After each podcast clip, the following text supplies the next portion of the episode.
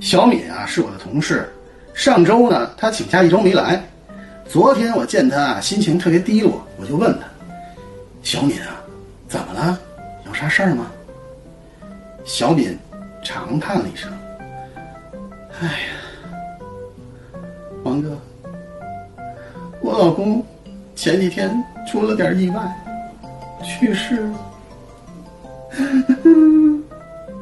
说到这里，他捂着脸，泪水控制不住流了下来。我默默的安慰着她。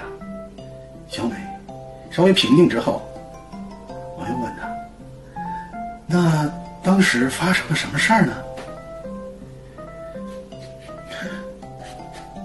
小美擦干了眼泪，娓娓道来：“他呀，特别喜欢骑摩托车。”经常和朋友飙车，他呀有个癖好，就是把摩托车夹克反着穿，拉锁在后面。他说这样可以挡风。哎呀，就前几天他和朋友聚会，喝了好多酒，酒后呢，他非得要自己骑摩托车回家，不听劝。半路上呢，他骑车速度太快了。结果翻了车，一头栽到了公路边上。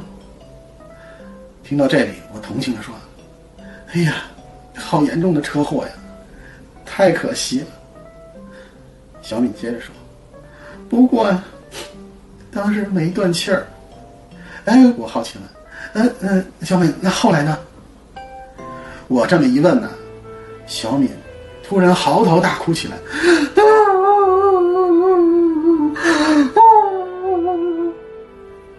听到这里，我继续安慰着他：“小米，小米，想开点。”